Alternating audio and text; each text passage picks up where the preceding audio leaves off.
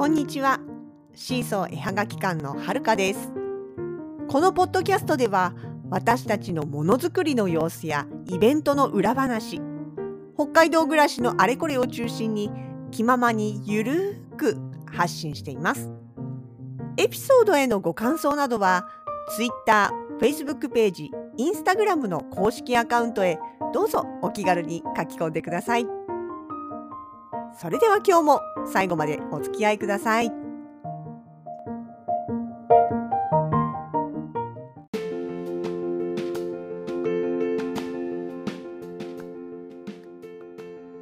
2022年8月の2日夏休み真っ最中ですね。小学校も中学校も高校も学生さんも夏休み。夏休みといえば、まあ、小学校の頃は割とキャンプ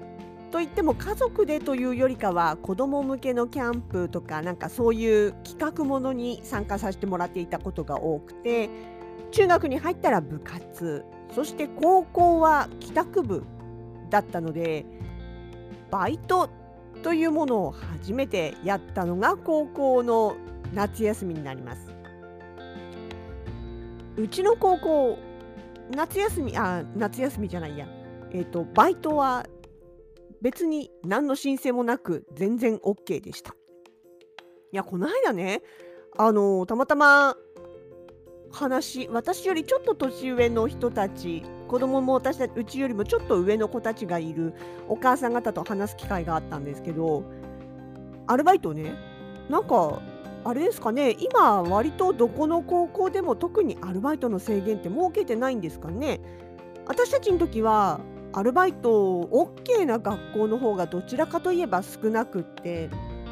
だからうちの高校なんかもあのバイトをね別に学校に何も言わなくてもして夏休み期間とかじゃなくて普通の時でもやっていても別に何も問題なかったんですよね。ただそれは珍しい方だった。周りの友達に言ってもえバイト OK なんだいいなみたいな風に言われることの方が多かったんですよね。ただこの間話したお母さんたちの間ではえバイトダメなところなんてあるの？みたいな感じで言われたのでもしかしたら今は時代が変わってるのかななんていう気もちょっとしています。さてそんな私のバイト体験。私はね高校は OK でも親が NG だったんですよ。高校生の本文は勉強だからバイトを明け暮れるようなことがあったらダメだからバイトダメだよ。普段の時はダメって言われてたんですね。ただ長期休みの時ならまあちょこっとはいいよみたいな感じでね。まあ、決してお小遣いだってたくさんもらっていたわけではないのででもお芝居見に行ったりとか、ね、やっぱり友達とカラオケに行ったりとかっていうことをしたければお金はどうしても必要になるのでバイトはしたかったんですよね。というわけでバイトしようと思ったのですが最初に来たのは年齢の壁そう私3月生まれなんで早生まれなんですよ。ということは16歳以上と書かれたアルバイトについては高校1年生の夏はまだ15歳なんでね対象外なんですよ。まあ実際問題ね高校の生徒手帳を見せて高校生ですって言えば別にその引っかかるようなことはなかったのかもしれないけれどもでもそこはねやっぱりちょっとビビりながらアルバイトに行っておりました。何のバイトしたかっていうと工場です。そう夏休み期間だけっていうことになるとねあのレギュラー的なバイトはできないわけですよ。どっちかというと日雇いというか、まあ、日給もらえるような1日限りのいわゆる1日バイトですね。っていうものになってくるわけなんですが高校の友達にね誘われて「ここ行くない?」って言って行った先がパン工場当時ね、うんと、9時5時かないわゆる8時間勤務をして日給日払い日給で8200円かな？なんかそのぐらいもらえたんですよ。8000円って大金ですよ高校生かっこ当時の。にとっては。いや今でもそうか。逆に言えば今日雇いでも8000円もらえるって言ったらいい方なのかな？でも最低賃金で考えたらそんなもんか。まあでもねそう。当時はそうなんですよ。当時はねまあ私関東住まいだった首都圏住まいだったわけですがその辺にはまだまだバブルの名残があったんです。実際にバブルが崩壊したと言われるのは私が中学生の頃なのでもう崩壊した後にはなるんですがまだまだそれでも若干の余力というかねあってそれこそあれです。バイト雑誌。アルバイト雑誌がデイリーアンっていう名前がついてつまり毎日毎日求人雑誌が出てたんですよ。しかもなんか電話帳みたいな分厚いやつ。そのぐらいの求人はまだあったんですね。そうでもね高校の間にデイリーアンがなんだっけウィなんあのデイリーが抜けてただのアンだったかな？なんか名前が変わったんです。で月曜日と木曜日のみの発行になる。つまり毎日ではなくなる。そしてえ厚さも薄くなってってしかも、ま、最初は無料だったのが途中から100円とかわずかだけれども有料になったちょうど私が高校時代にこうパパパパパッと高校から大学ぐらいの時代に移り変わってったアルバイト雑誌がねっていうちょうどそんな時期だったんです。でも高校1年の頃はまだそのデイリーで出てて分厚かった頃なんでねで時給もそういう感じで、まあ、日給か日給も悪くないバイトがあったわけなんですね。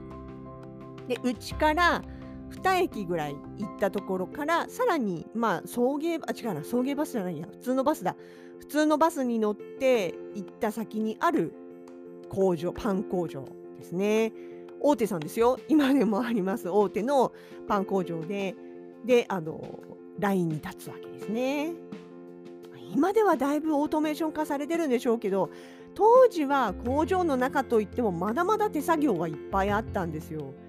でねあのもう、まあ、ずっとレギュラーで入ってるバイトのパートのおばちゃん方にねいろいろ教えてもらいながら親切なおばちゃんもいればちょっと意地悪なおばちゃんもいればベテランでねこうなんていうのかなまた使えない若者が来たみたいな感じで 言ってくる人もいればすごい親切にねあのフォローしてくれる人もいればっていうね。で LINE も毎日入るところが変わるんですよ。あの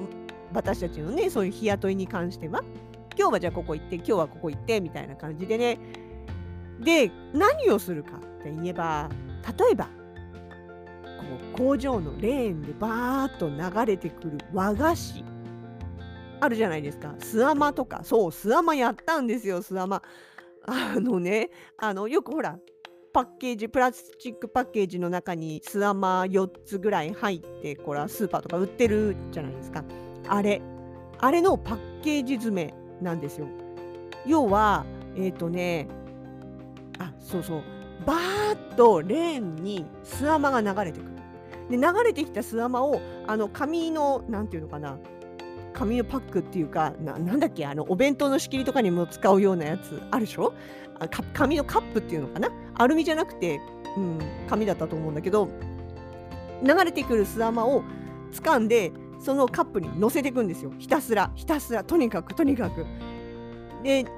もう両手を使ってやらないとねいっぺんに2個ずつこうやっていかないととても追いつかない。それこそだって1分間に60個ぐらい流れてくるんですもん。つまり 1, 1秒に1個ずつ流れてくる状態ね。それを掴んでで別レーンから流れてくる紙カップにポンポンポンポンリズムよく乗せていかなきゃいけないんですよ。ところがもちろん素手じゃないです。あのそういう食品工場ですから手袋をしてやるわけですよね。衛生手袋。その衛生手袋があるとはいえ巣浜はくっつくんですよ。一応ね、まあ、軽く粉かなんかしてある状態で出てくるからべったんにくっつくわけじゃないんだけどでもうまいことつかまないとすぐ手袋につくの。でそうするとそれをこう剥がそうとするからタイムロスになるわけね。でしてる間にどんどんどんどんまた次から次へと流れてきてこう逃したらどあの溜まってっちゃうわけ。って言ってもまあもちろんね私一人でその場所に立ってるわけじゃなくって必ずそのベテランのねパートさんとかおばちゃん方と一緒にペアになってというかね何人かでその一つのレーンにつくから私が取り損ねてももちろん下流でねあの取り損ねたのをちゃんとやってくれる人たちがいるんでそのロス本当に食品としてのロスになることはないんだけれどもまあ必死ですよね。あのベテランのおばちゃんたちはさ話しながらなんとかかんとかってこうね、まあ、もちろんマスクしてるからあれなんだけどでもまあなんかこうね雑談しながらやったりとかしてても私たちそんな暇ないんですよ。必死なの本当に。流れてくるの。次から次へとこううまいことうまいこと乗っけていく。そんなスアマいまだにスアマ見るとあれ思い出す。もう面白かったですけどね。とかあとはそう一番ね大変だったのはねケーキの周りのあのなんていうのパッケージあのほらケーキってさ、うんと、ホールのケーキが機械で8つぐらいにね切られてでこうなんていうかなあの三角形のケーキの形になってどんどんレーンをやっぱり同じように流れてくるわけですよ。でそれでその周りにあのプラスチックだよねあの薄いフィルムみたいなの任さってるでしょ？巻いてあるでしょ？任さってるって北海道弁やな。あの巻いてあるでしょ？あれを巻く作業っていうのも手作業だったんですよ当時。いや今そんなことないと思うけどね、うん、あのやっぱりまたこうねケーキがドーンと流れてくる。ドーンとっていうかまあ一応1個ずつ流れてくるのかな？1個ずつ流れてきていてでフィルムを持って待ち構えていて来たらパッパッとこうね囲うようにフィルムをかけていくわけですよ。でもさそれだってさね慣れてないこっちはさその綺麗に負けないわけですよねパッとやってパッとこう思い通りに綺麗になかなかならないこうやってやるんだよって教えてもらってコツも見るんだけど見よう見まででやったからってそう簡単にできるわけじゃないんでしかもね流れてくるケーキはある程度向きは同じだけど全く同一じゃないわけですよ。ね、ちょちょっとあっちゃ向いたりこっちゃ向いたり右左ずれてたりするからそのためにこう自分の体の角度を変えてフィルムを巻いていかなきゃいけない。でもこれもねやっぱ必死ですよね。でやっぱり取りこぼしたというか間に合わなかったやつをあのベテランの方がね下流まで追っかけてってパッとこう巻いてくれたりとかねするわけです。でその巻いたやつがどうなるかっていうとさらにその先のレーンを流れてって今度は別の人たちがそっとうまいことを掴んであのプラスチックのパックにね詰めて次のレーンに流す。そう。そうなんですよ。だから当時のね当時のですよ。もうすごい昔の話だから。当時のパン工場の中、まあ、パン工場を言ったって結局そこは洋菓子私たちがいたのは洋菓子とかのところが多かったけどのって作る過程は機械なんですよね。焼くとか混ぜるとかやあの蒸すとかっていうその調理過程は機械がきっちりこうね量を測って機械的にやってくれる。だけどその出来上がった製品が流れてきた先にパッケージングをするところは手作業だったわけですよ。今はねどっかの工場見学食品の工場見学に行ったってもう最後の最後までほとんどオートメーションですよね。本当の最後その出来上がってパッケージまで終わったそれを何て言うのあの荷物運び用のトレーとかに並べるとこだけ人がやってたり、まあ、するところはありますけど基本的にはさもうねフィルム巻いたりだとかさトレーに載せたりだとかさそういうのは全部機械ですよね。まあ、あの効率スピードの問題もありますけどその衛生面でもね機械にやってもらった方が、多分いいと思いますしね。そんなケーキをかけっこしてみたりとかあとはねバナナの皮むき一日中バナナの皮むきやったこともあります。まあその製品の中にねバナナを使うっていう商品があってそのためのバナナの皮むきをするんです。で、えーと、1回消毒液の中に漬け込まれたえバナナをプールから取り出してでそれをもうひたすら皮むいてでもう一つ別の消毒液の中に入れるんですよ。っていうその向いては入れ向いては入れっていうのをまあ一日中バナナの皮むき。なんていうのもやりました。ちなみにねそう あのバナナの皮むきいまだに私ネタにするんだけどその時ねあのさっきも言った通り高校の友達に誘われて行ってるんで一緒に行ってるわけです。でそのバナナの皮むきのレーンにたまたまその子と一緒に配属された時があって一日中ね一緒にやってたわけです。て今日こんなことやったよって言って家に帰って親にね話をしたんですよね。で私はそのバナナの消毒液っていうのがもう本当にでっかいバスタブみたいなところにね水がたっぷり入っててそこの中に、まあ、あの消毒液が入ってて若干色が青みがついてるんですよね。まああれは消毒液の色なのかそれともこれが消毒剤入ってますよっていうのが分かるようにわざと色がついてるのかそこまでは分かんないですけどもとにかくそういうところに入ってえっとなんていうかな剥いたバナナをそこにどんどんどんどん突っ込んでってでそれがまたその先のところであの製造の方のねレーンに乗っていくわけなんですけど見た時になんか正直いい気持ちはしなかったんですよ。いや分かりますよ食品衛生とかねそこで中毒なんか起こしたもんなら大変だしバナナなんて結構ね足も速いし痛みも速いし色も変わりやすいしっていうことでそれは必要な工程だということは分かるんだけれどもなんか目の前であからさまにね消毒液に生のバナナを突っ込んでいくっていうのを見てたらあんまり私は正直気持ちいいもんじゃなかったんですよ。っていうニュアンスでうちの母に話をしたら、うん、そうだねやっぱそれはしょうがないかもしれないけどちょっとねっていうそういう反応だったんですよね。ところが同じ時に行った友達がまあ、友達のお母さんに報告をしたら友達のお母さんはものすごくこうポジティブな感じでいやそれだけちゃんと消毒液に使って回ってるんだったら安心して買えるねっていう答えだったんですってそうだからねその時にああ同じ事象を見ても同じものを同じように見ていてもやっぱり感じ方ってだいぶ違うんだなっていうのを思った覚えがあります。余談ですけどね。そう。そんなバナナの皮むきをねやったりとか、まあ、そんな感じで結局夏休み中何回やったんだろうな。まああの希望しても希望者が多ければこの日は入れませんとかねそういう感じだったしまあ高校生のバイトなんで日中しかできない。工場は参考体制で多分夜中も動いてたんだけども私たちはね日中しかできないからあの希望者がいっぱいいる日は入れなくってだからなん結局何回やっていくらくらいの収入になったかまでは覚えてないんですけどもね。でもなかなか貴重な体験をしたと今でも思っております。そんな高校のバイトの話。まあねパン工場だったんでねあのお仕事終わったりするとなんだろうねその規格外品っていうのかなみたいなのを「ちょっと持ってきなさいあんたパンほらこれ」って言ってね あのパートのおばちゃんたちがいっぱい持たせてくれてなんかお金以上に荷物がそうパンでパンパンになって帰ってきたりとかねそんなこともありました。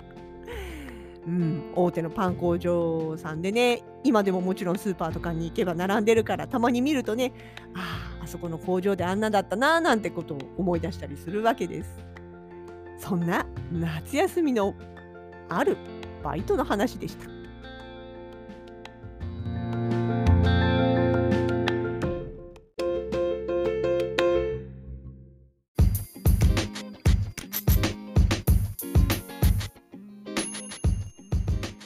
シーソー絵はがき館直近のイベント出店情報です。8月はワークショップ月間。ただいま夏休み恒例、滝野すずらん丘陵公園でのワークショップが始まっています。私たちの出番は8月10日水曜日と12日の金曜日スマホ写真で作る透明キーホルダー木のペンダントとペン立てを作れます8月11日山の日祝日は白い恋人パークにも出没いたしますこちらも夏休み企画ワークショップでマルシェメニューは同じくキーホルダーペン立てペンダントとなります。初の1階フロアでの出店です。どちらもぜひ遊びにいらしてください。